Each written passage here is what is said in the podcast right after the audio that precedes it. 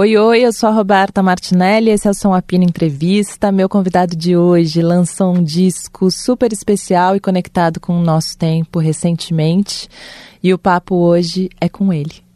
O disco chama Do Amor Não Vai Sobrar Ninguém. Com vocês, Paulo Miklos. Som Apino, com Roberta Martinelli.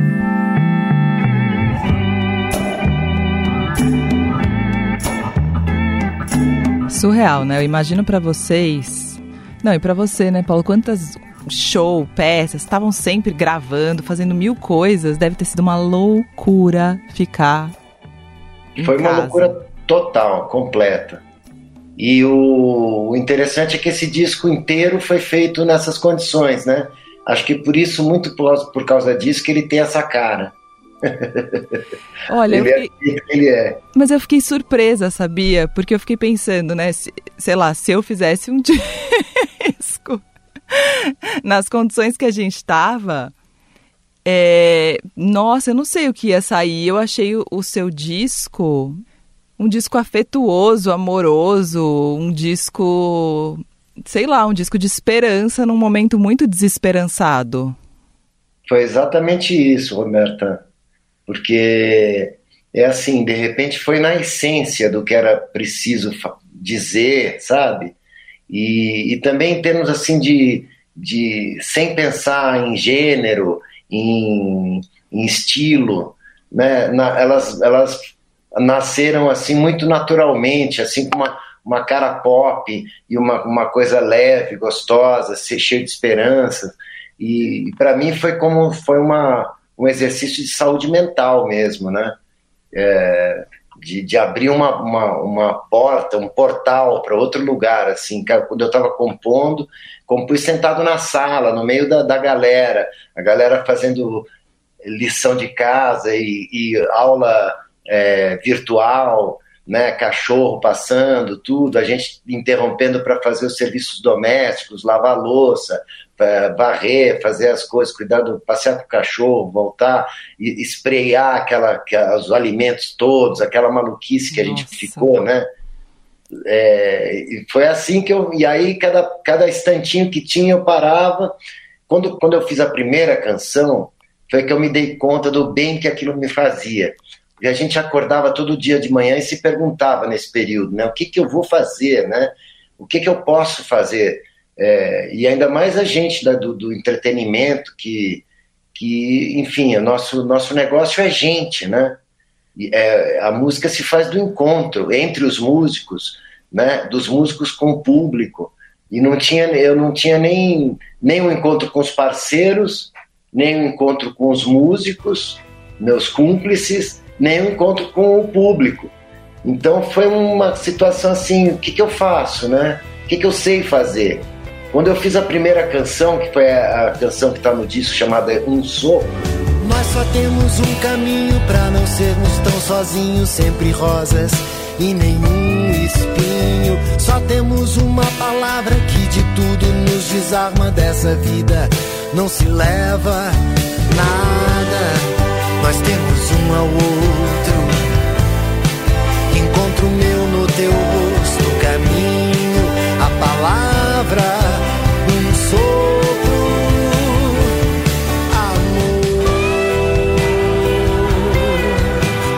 Essa foi a primeira.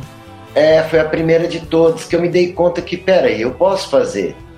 É, eu acho que eu sei fazer alguma coisa. Que doido você falar isso, que eu fiquei falando com o Tim Bernardes, né, que lançou disco também recentemente. É, e ele falou isso, ele falou, meu, quando eu me vi parado em casa, e eu comecei a perguntar, tipo, o que que eu sou sem tudo que eu sou, sabe? Ele ficou pensando isso, e eu falei, Tim, mas que louco, porque a gente é meio tudo que a gente faz também, né? E ele falou, é. errou, mas me deu um vazio, assim, eu não sou... O que que eu sou sem aquilo que eu construí fora? É, exatamente. Eu, eu, eu, eu caí nessa, nessa questão, o que que eu sei fazer? O que que eu posso fazer, né? E aí quando, nasce, quando, quando surgiu a primeira música, eu falei, peraí, e me deu uma satisfação tão grande de, de, de fazer, de olhar para ela e falar, olha, tá aqui uma coisinha, mas que é uma, uma perolinha aqui que eu encontrei no meio do, dessa confusão toda. Então comecei a sistematicamente me sentar com esse, com esse objetivo. Né? Então, no meio de todas essas afazeres e cuidados, incertezas desse período aí, eu fiquei, é, comecei a compor uma, uma, um grupo de canções, todas elas meio irmãs e primas e de uma família ali. Eu comecei a identificar como, poxa, eu tô, tô fazendo um disco, né? É, então é isso. Que doido. e aí todo se fez na pandemia, né? Com, com a, o meu meu contato com o Rafa Ramos, o meu, dire... o meu produtor, né? É, direto para o WhatsApp e, e, ligação de, de vídeo, de todo jeito, né? E arregimentar os músicos e cada músico gravou na sua casa, no seu setup pessoal. Então, todo disco foi, é um disco pandêmico. Você ouve o disco, você não diz, porque os músicos eles têm uma sintonia, uma cumplicidade tão grande que eles tocam é, o mesmo estímulo que se fosse olho no olho dentro do estúdio. É lógico que não é a mesma coisa, né? Porque a gente teve um bocado de, de vai e volta de mensagens. E, e, também, né, Roberto? A gente, quando conversa de música, não dá para conversar de música exatamente. A gente é, se conversa a partir de referências, né? Sabe aquela guitarra do George Harrison? Ah, sei. É alguma coisa, alguma referência tem que ter para a gente conversar sobre música que seja um exemplo daquilo que você quer dizer, né? E foi assim que a gente foi desenhando a coisa. Olha, tem essa, essa, esse tipo de levada de bateria que tem daquela música X. Ah, é, e tal. Se, se o piano fizesse não sei o quê. E, e assim que a coisa foi andando, cada um na sua. Eu esperando para ouvir o, o a contribuição de cada um aqui em casa. Foi um processo muito maluco, diferente, mas muito instigante, quer dizer, de, de, de espera, de, de, de, troca de informação, né? Foi Nossa. muito legal. Tinha que abrir esse WhatsApp depois e mostrar esse processo, né? Para a gente ver a quantidade de referências que foram enviadas de uns para os outros. É verdade, isso é um documento. Que legal e que louco, né? E imagino que tocar junto depois, ou também escutar o disco pronto e ouvir o resultado final, deve ser uma maluquice, porque não parece mesmo, não, não, não dá essa impressão escutando. É, não, não parece.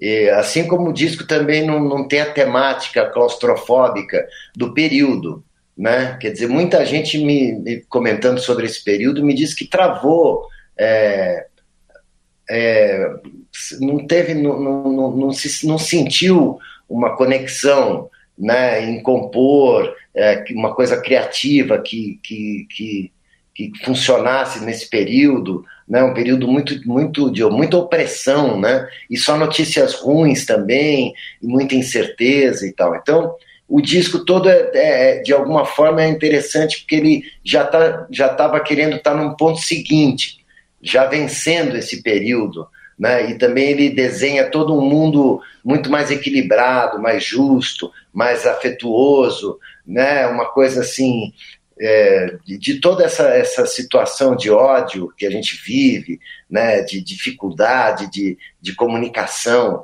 e o, e o disco ele propõe uma coisa muito do afeto, eu acho, do amor, do respeito, né? Tem várias várias canções que tratam desses assuntos de amizade, né, do amor, principalmente. Sim. Então. Vamos e, lutar e, pelo e, futuro, né? Aí? Vamos lutar pelo futuro, né? No, no sabotagem.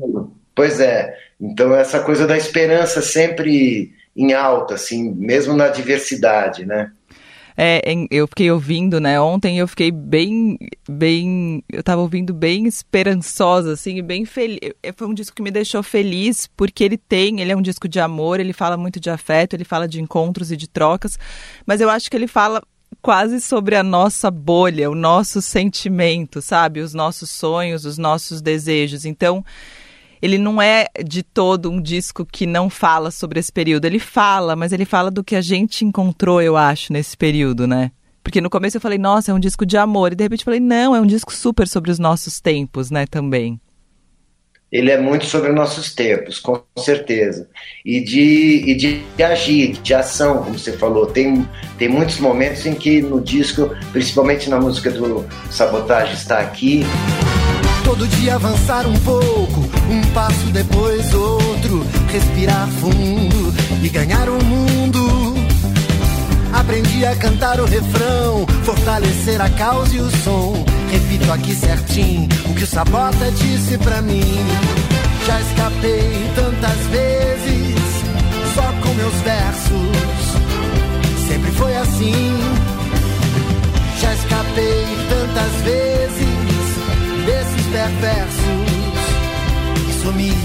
Mas também no Porquê Censurar o Amor. Tudo que você faz sem pensar, onde você vai e com quem, que horas você vai e vem vida despreocupada que você tem é o que nós queremos ter também. É o que nós queremos também.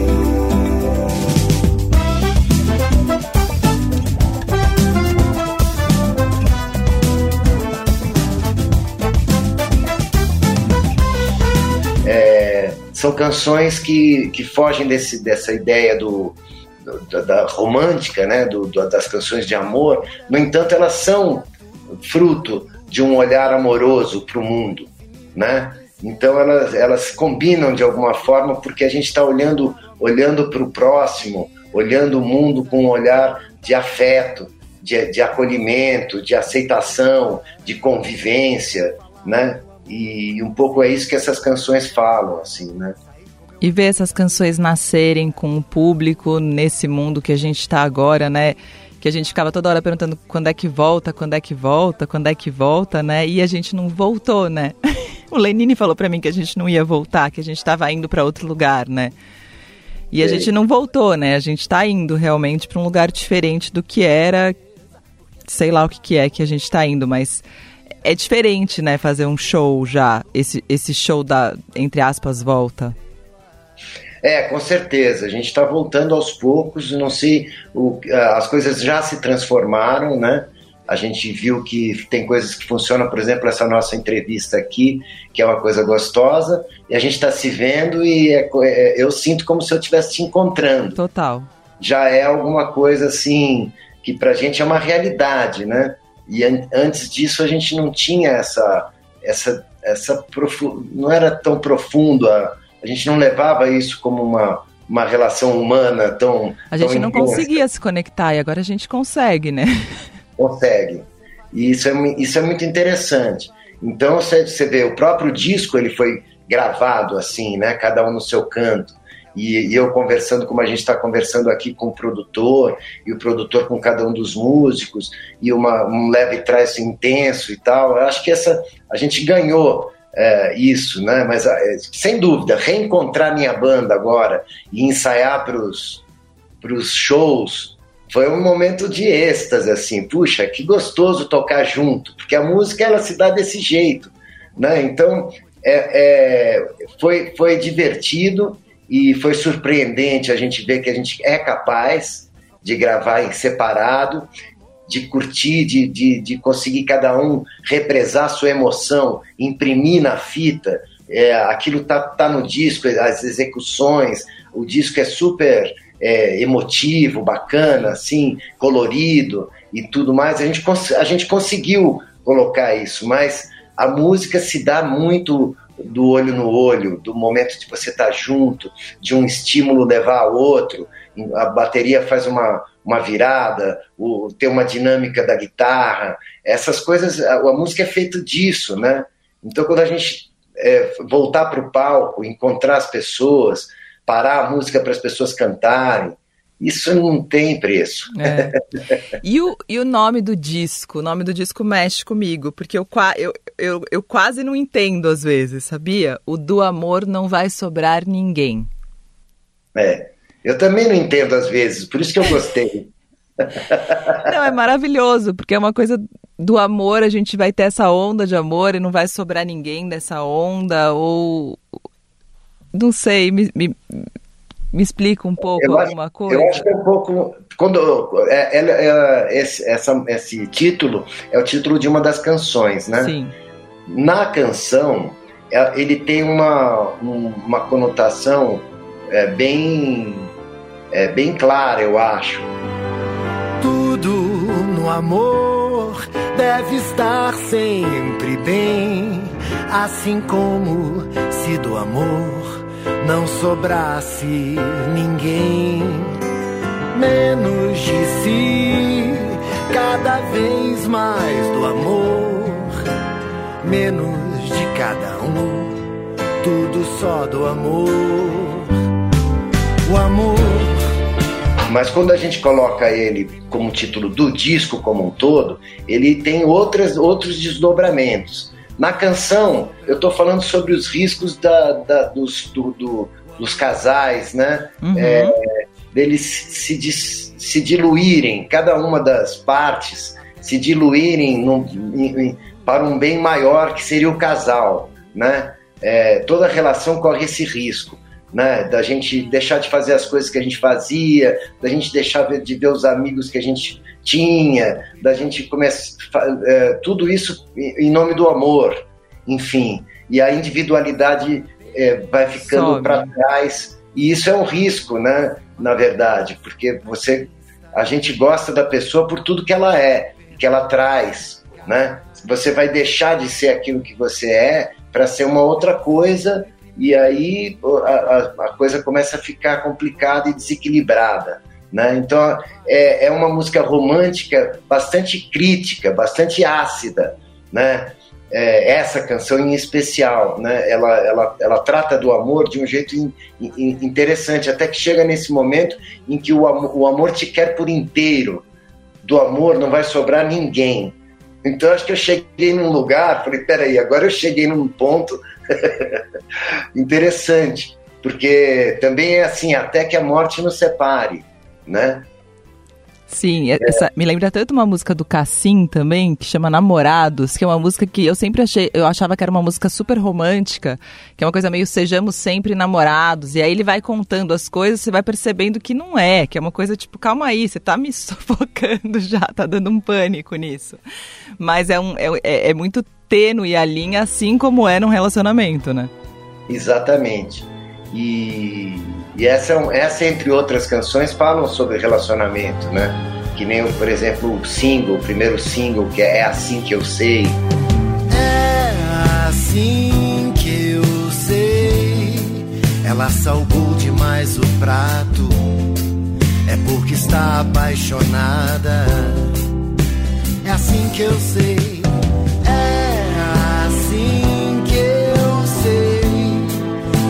cansada do trabalho para me encontrar em casa. Ele fala sobre o relacionamento, né? Mas de qualquer forma, isso é, falando ainda sobre o título do disco, é, descolado da música, é, né? Trazendo ele para o disco do pro disco como um todo, eu acho que ele tem esses outros desdobramentos, essas leituras diferentes, por exemplo, ninguém vai passar pela vida ileso ao amor, né? De alguma forma ele vai te pegar em algum ponto, em algum lugar. Então, é, eu, eu, eu gosto dessa, dessa, desse tilt que dá um pouco com o título, assim, dá um, dá um curto-circuito, que você fala, mas espera, como assim? Você volta de novo pro, pro título e Toda fala... Toda vez. Eu acho que eu não entendi direito. É, é isso, eu já fiz isso é. várias vezes também. E aí eu você gosto. escuta a música, mas aí você tira o título e, e dá o tilt de novo. É, eu gosto disso. Eu acho que a poesia tem um, tem, tá aí, tá nesse, tá, tá nesse choque que a gente leva, assim. Né? E, e, outros títulos dos meus discos também são divertidos, por exemplo, é, Vou Ser Feliz e Já Volto, né? Sim. Ou A Gente Mora no Agora. Então sempre tem uma, uma graça. Sim, sim. E nesse período, na pandemia, você ficou. Você gravou, você fez outras coisas como ator, alguma coisa, ou você Sim. fez? Monte. Foi, foi bastante. É, foi, foi bacana, assim, porque eu estive fazendo a primeira temporada uh, do Manhãs de Setembro, a série. Ai, maravilhosa, Paulo. Muito gostosa, né? Uma coisa Nossa, necessária, assim. Eu amei. Então, é, e assim, de novo, uma coisa que ganha pelo afeto, né? Por, por mostrar de um jeito afetuoso a realidade dos personagens. É um negócio assim que ganha a gente de um jeito, né? É, foi muito gostoso, um, um, uma sorte assim, um personagem desses e tudo, e, e, participar da série, né? E nós fizemos essa, essa primeira temporada no Uruguai, porque o Uruguai estava tranquilo a Covid lá. Eu lembro que a Aline que me falou. É, com todos os protocolos, aceitaram receber a galera, do, o elenco e parte da equipe. Parte da equipe foi uruguaia. Foi uma experiência muito bacana e também bem pandêmica, típica, assim, né? Eu, toda hora eu entrava em cena de máscara, né? É, você tá fora de cena de máscara, e aí esquecia, né? É, ação. Aí começa o negócio, você entra direto, para, corta, você tá de máscara. Ai, gente. A gente viveu de máscara, né? Então a máscara começou a ser uma coisa tão natural na gente que eu me esquecia completamente, entrava em cena de máscara e tal, voltava para trás, tirava a máscara, tinha que refazer, né? Sim. Mas foi, foi bem divertido, assim. E fiz cinema também, é, e fiz bastante coisa, sempre com os protocolos todos, todo mundo, é, como é que fala? É, testado. Testando, fazendo é, aquelas aquela coisa toda, né? Sim. Mas não, não parou assim, porque aí como era um grupo restrito de gente dentro do, do, do, do ambiente do set de filmagem, é diferente do que você fazer um show, né? Reunir gente de, de diferentes lugares em um ambiente fechado. Então foi possível fazer e, e, driblar um pouco a pandemia. E seu lado, seu lado ator tá, bom, você já já é eu não sei mais, tipo, eu tô falando com mais um ator, sabe? É um ator que canta ou é um cantor que interpreta, mas é ator e cantor há muito tempo já, né? Eu acho que as duas profissões ficaram iguais, né? Ficaram iguais, tanto que eu andei brincando que tô 50% de cada lado, assim, né? E, e, isso é uma delícia, sabe, Roberta? Porque eu, eu não deposito num lugar só toda a minha ansiedade é, ah, isso é maravilhoso. Realização artística, entendeu? E aí eu tô, eu posso inclusive é, é, abraçar uns projetos diferentes, sabe? Fazer uma comédia rasgada, fazer um drama, fazer uma é, experimentar assim, fazer coisas diferentes em formatos diferentes, fazer um programa de televisão de humor, sabe? Fazer fazer uma coisa muito é, é muito estimulante assim. É, eu aprendo muito sempre sabe? E ao mesmo tempo compondo né e depois gravando essa coisa e agora nos, no, nos palcos levando show né e qual que foi seu primeiro trabalho como ator Paulo o primeiro foi o Invasor. Foi o Invasor já o primeiro? Já, foi já o primeiro. Já começou bem daquele jeito? Já, foi pé na porta, assim. o Beto Brandt, que é o, o cineasta, né, diretor do Invasor, que me convidou, inclusive nesse disco, só para voltar a fazer essa, esse link com o novo disco, essa, nessa, na música Sabotagem está aqui, eu faço uma homenagem ao rapper Sabotagem, porque eu o conheci no Invasor. Ah o, o Beto Brandt, que foi que me apresentou o, o, o, o Sabotagem, né? E, e, aí disse o seguinte: vocês vão reescrever as falas todas do Paulo é, e com, a, com as ideias do sabotagem, que o sabotagem vai dar as dicas de como reescrever esse texto, né? Para dizer exatamente o que você diz aqui, só que de uma outra forma, com, com a linguagem das ruas mesmo, com aquela, com, aquele, com, com aquela gíria que é praticamente um código, né? É, e aí isso foi sensacional, porque a gente passou dias divertidíssimos, eu e Sabotagem, a gente conversou muito, ficamos muito próximos, Maravilha. fazendo esse trabalho, sabe? E, e o Beto, o, o diretor, estava certíssimo, porque eu entrava em cena com, com o Alexandre Borges e o Marco Rica, e, e falava uma língua, uma outra língua, né? eles não entendiam nada do que eu dizia. Eles tinham lido o, o, o original do texto, mas quando eu entrava em cena eu falava uma coisa cabeludíssima, um negócio totalmente diferente, e eles ficavam sempre um olhando para a cara do outro, falando: o que, que ele está dizendo? O que, que é? E essa estranheza, é, essa estranheza que ele queria causar realmente, o diretor, né? Eu já te contei aí, isso, né? Que eu acho que eu era muito. Eu, depois que eu vi o Invasor, principalmente, eu fiquei muito fã. E que você foi a única pessoa que eu tietei na vida, né? Eu te contei isso. Numa livraria cultura, uma vez, acho que no shopping Vila Lobos, eu fui pedir é. pra tirar uma foto com você. Olha, depois me mostra essa foto. Vou, vou procurar para te mostrar, porque é foto-foto, né? É, ótimo. Maravilha. Mas foi ali, assim, foi nesse momento. É. Mas o invasor foi, lá foi o primeiro, que doido. Foi o primeiríssimo. Aí depois disso eu comecei, eu fiquei tão.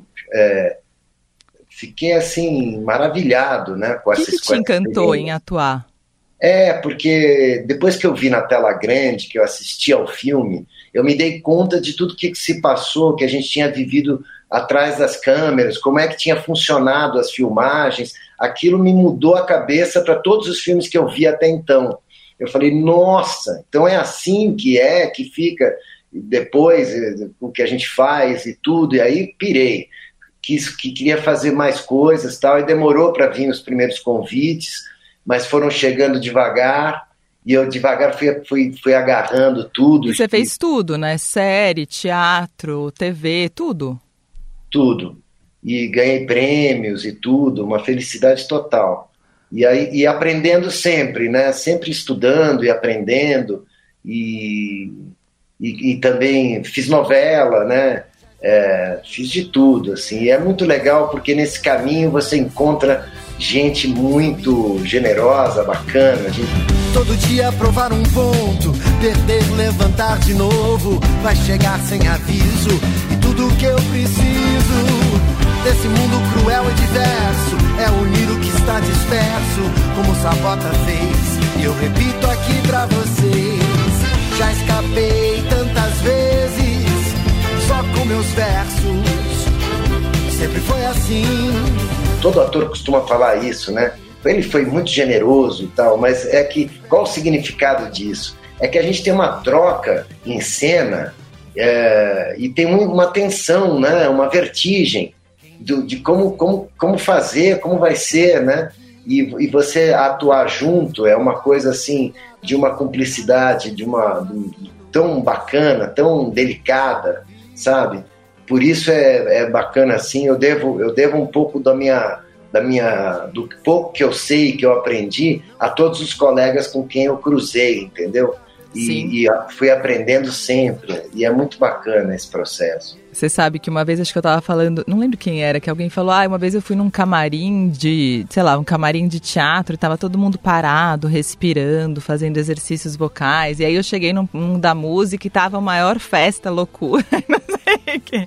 Eu acho que hoje em dia mudou um pouco. Tô achando que hoje em dia ficou meio preparação vocal nos dois, no final das contas. É. Mas existe essa, essa diferença, né? Eu imagino que, que atuar e que o teatro e que devem ter te dado um ensinamento para o palco, para fazer o seu trabalho solo e para seguir com o trabalho solo, que deve ter, deve ter te encorpado, assim, né? Ah, não há dúvida nenhuma. E o, e o contrário também, porque a minha experiência sempre foi o palco, né? É, e a televisão. Sim. Então, por exemplo, e clipes, vamos e dizer, vocês né? faziam sempre muito bem ali. É. Né? Então, fazer micagem para câmera foi sempre o que eu fiz, né?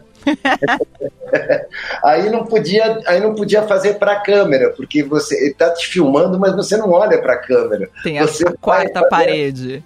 Vai fazer a cena, né? então foi assim um grande aprendizado. Mas sem dúvida esse, é, é, essa, esse, esse momento de, do teatro, por exemplo, que uniu as coisas, né? O fato de eu ter o público na minha frente, mas é, tá, tá, tá atuando, ter um personagem para fazer, uma história para contar, foi um momento muito interessante, assim, que eu pretendo voltar a fazer teatro, porque foi uma experiência é, integral, assim, foi, foi uma completa, sabe? É, eu porque vi, o, é, porque as pessoas, eu, eu inclusive eu fiz Chet Baker apenas um sopro, né? Que é o, a, a história do Chet Baker. O, eu assisti no, no Banco do Brasil, no CCBB. Foi, né? Então, e aí o, o, as pessoas me perguntavam nas entrevistas, mas você vai tocar, você toca o, o trompete, você vai tocar na, na, na, peça, o trompete, é, um, é uma peça, mas tem é musical, é um show de música, é um show de jazz. Eu falava, não, eu toco teatro. Total. Entendeu? eu não toco trompete. E, e como Chet Baker, muito menos. Ninguém toca como ele.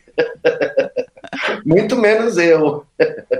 Maravilhoso, sim. É, então foi uma experiência muito bacana, assim. E, e, então eu gostaria de fazer, porque não tem nada como o silêncio do palco, o momento com o público, a, a, o público reagindo, né?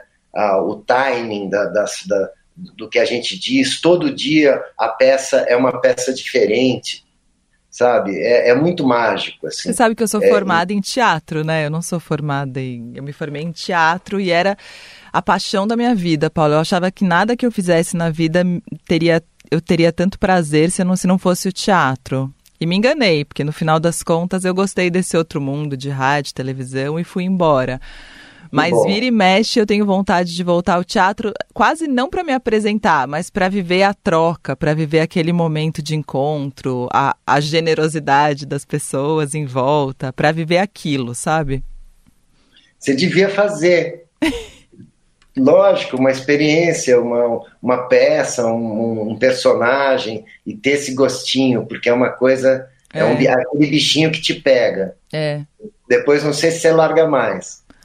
É, isso é o perigo, dá medo de voltar por isso, né? Você sabe. Eu tava. É. é. Arriscar. Você sabe que a gente, eu brinco, desde que eu voltei a fazer entrevistas nesse método novo que a gente está depois da pandemia, né, com as pessoas lançando esses discos que foram feitos ou não nesse tempo, mas que estão sendo lançados agora e, e sendo lançados num período de reconstrução da arte eu tenho percebido uma discussão muito forte que tem rolado, porque eu acho que tem muita gente considerando ah, não deu certo fazer o que eu faço. É, hoje em dia está muito difícil ser artista, os números, as, as, a internet. Ah, eu acho que tudo isso criou uma, uma noção de fracasso para os artistas que talvez não seja real. Sei. Você tem percebido isso? Porque eu acho que teve, acho, não sei se você viu, um monte de gente reclamando já na internet. Ah, eu acho que eu, não, eu fali, ou não deu certo, eu vou parar. Tem rolado esse movimento. E eu fiquei conversando com algumas pessoas e eu gostei muito que a Cida Moreira falou. Que ela falou, Roberta, o nosso fracasso é grandioso. É, exatamente, é um, um fracasso glorioso. É. Porque é muito difícil fazer arte, é muito difícil, mas é, é, tão importante que ela seja feita, acho que ainda mais num momento como esse, né? Com certeza. Eu acho que, assim, do meu ponto de vista, com 40 anos, mais de 40 anos de carreira, é, eu já tive em vários lugares, assim, nessa, nessa montanha russa, né? Da, da percepção que a gente tem do que está acontecendo com a gente, em termos do público, da fama, do prestígio, do, como, que variações são essas, né? E o que, qual a leitura que a gente vai fazer que a gente vai ficar no desespero, vai, vai, vai pensar, puxa, é, não está dando certo, ou fracassei, ou uh, quer dizer, eu acho que a, a gente a, a, a, percepção é de que existe uma linha que, que vai, mas tem uma, consta, tem uma constante, entendeu? E tem altos e baixos. E, e, a, e a gente tem que é, tratar esses momentos de baixa. Talvez esse seja um deles, porque a pandemia praticamente imobilizou a gente, né? De um jeito radical né? Existe também uma outra coisa do mercado, que é uma coisa muito feroz e selvagem, né? e, e como ela está configurada hoje, é bastante difícil para um artista novo é, colocar seu trabalho e tudo, e a, e a gente está criando cada vez mais opções, né? Aqui teu programa, por exemplo, é, uma, é um desses canais que a gente tem, né?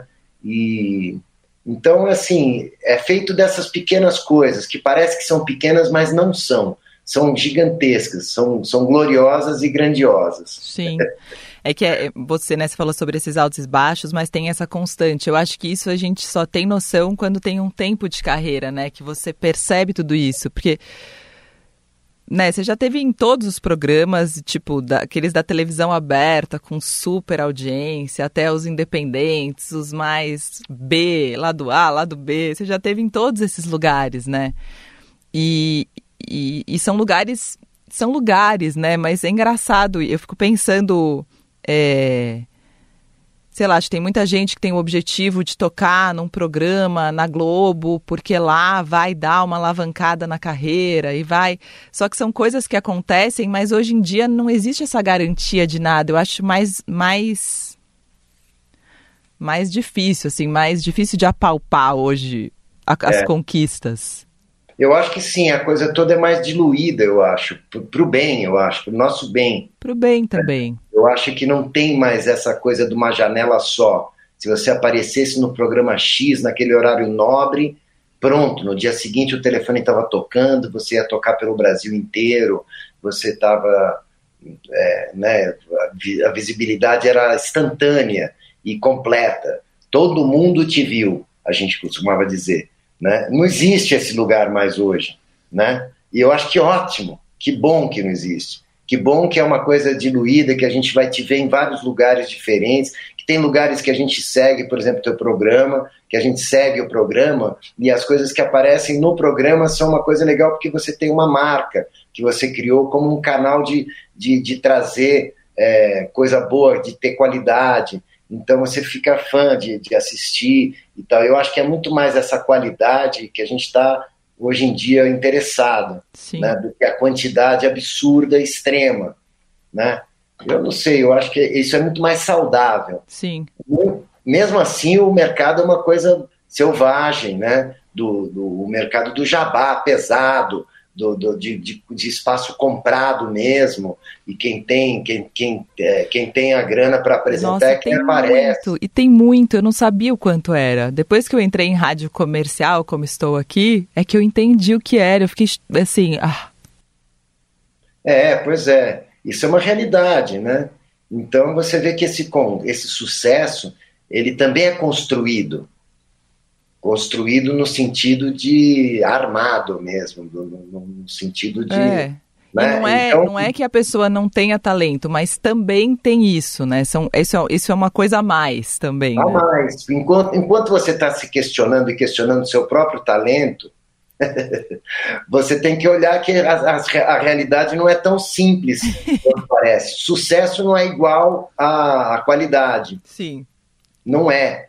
Entendeu? Quer dizer, existem muitas variantes no meio dessa história. Você né? questiona o seu talento? Ah, todo tempo. Eu tenho a síndrome do impostor. Você Sério? Eu... Também. Até você? Lógico, cada vez que eu estou antes de entrar no palco, eu penso comigo, mas por que, que eu me coloquei nesse lugar? Quando foi que eu, que eu resolvi vir parar aqui? Agora vai dar o terceiro sinal, eu tenho que entrar e, e arrasar e, e cantar essas músicas novas que eu nem sei de cor e, sei lá, encarar o público, fazer um personagem, fazendo isso. Por que, que eu me meti nessa? Aí dá o terceiro sinal, não tem mais tempo para nada, entre e faz. e você se sente mais exposto quando você está cantando canções como desse disco, por exemplo, do Amor Não Vai Sobrar Ninguém? Tem muita coisa que você falou, né, que foi construída aí na sua sala, enquanto você vivia é. coisas familiares. Você se sente mais é, exposto para o público? Ah, sem dúvida, porque é muito confessional é alguma coisa que eu estou me eu estou falando sobre a minha experiência pessoal, né?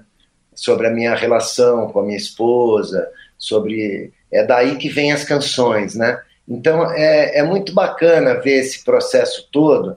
Eu estava fazendo um, um, videoclipe aqui em casa de maneira bem caseira e o, o clipe foi feito dentro de casa, da minha própria casa. É.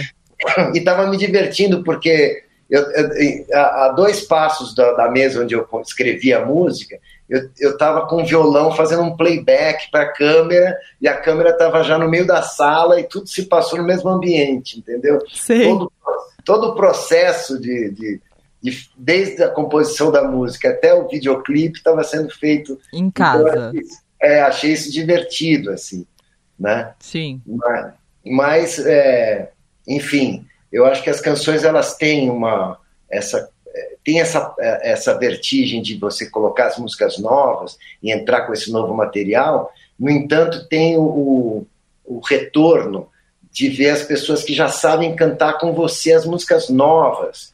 Aí, quando eu vi isso agora, uma semana atrás, no Sesc Pinheiros, isso dá uma, dá. dá uma, uma emoção, assim, muito especial, sabe? Você vê que as canções novas, elas já, já fazem parte da trilha sonora das pessoas. Sim. Elas já tomaram para si as canções e estão cantando com você. Até brinquei, vocês sabem as músicas melhor do que eu. eu estava com uma colinha assim, da letra das músicas, e as pessoas estavam cantando a música. Eu falei, puxa, assim vocês, vocês estão melhor que eu. e você canta que o amor vem sempre primeiro. E eu fiquei pensando quando é que você aprendeu isso, né? Porque ah, é porque tem muita coisa na vida, né? Eu acho que, de, eu não sei, demora pra gente aprender, ou pra gente achar, ou pra gente escolher o amor primeiro. É, eu acho que tem essa coisa da família, né?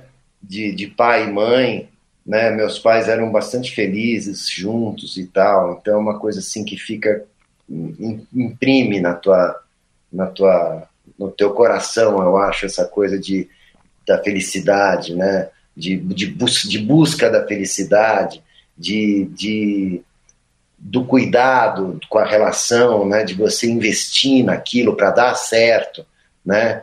de, de você estar tá sempre apaixonado, daquilo ser real. Né? Uh, eu fui casado 30 anos, né? depois fiquei viúvo, é, depois agora me, me casei novamente, estou super feliz me casei em 2019, quer dizer, em novembro. E aí fizemos uma celebração bacana com os amigos e tudo. Depois fui fazer uma viagem aproveitando a lua de mel para fazer um, um, festival de cinema no Cairo, no Egito. Foi uma coisa também muito maluca, foi muito bacana, mas logo em março começou essa doideira toda. Então, foi uma lua de mel estendida. E que loucura você falar que... dos seus pais, né? É. Porque eu sempre tive essa imagem de você, né? Do, eu falo, ah, o Paulo é aquele cara que tá sempre amando e sempre. Você tá sempre amando para mim. A distância, eu tenho essa, essa leitura. E quando você falou dos seus pais agora, eu, eu entendi um pouco também da onde veio. É, com certeza. Eu acho que, acho que vem aí dos exemplos que a gente tem, né? Uh de, de, de, de, até de caráter, né, de lisura, de, de visão de mundo, de humanidade. É, então, esses exemplos são coisas que marcam, assim, vão, vão, vão nortear a vida da gente, eu acho, né? Ou a gente vai questionar isso e vai se melhorar como ser humano. De qualquer forma, tem questões também que eu, me, que eu, que eu questiono em relação aos meus pais, e, eh, e eu acho que faz parte isso, né? São, são, são questões que a gente vai lidar a vida toda, né? Sim. Assim como a gente está sendo é, exemplo para os filhos. E né? questionado né? pelos filhos, pensei questionado, eu. e a gente tem que continuar a vida toda respondendo é, para esses estímulos e, e melhorando como na, nas relações, né? Na expectativa que cada um tem, dentro daquilo que é possível ser, da realidade de cada um, né? Então, são coisas que a gente vai buscar. É a vida. Porque do amor não vai sobrar ninguém. Exato. Obrigada. Obrigada, Paulo. É isso. Ah, um prazer, uma Todo delícia. meu, sempre. Nossa, eu fiquei, eu tinha escutado o disco meio rápido e ontem eu escutei e fiquei muito emocionada. Achei um descasso e num momento que a gente está muito precisando ouvir. Ótimo, que bom. Que ele venha para as pessoas, para elas curtirem e serem atravessadas por ele. Sim, sim, serão. Artistão que você é, você sabe bem fazer isso, né? Ótimo. Um beijo, um beijo na família.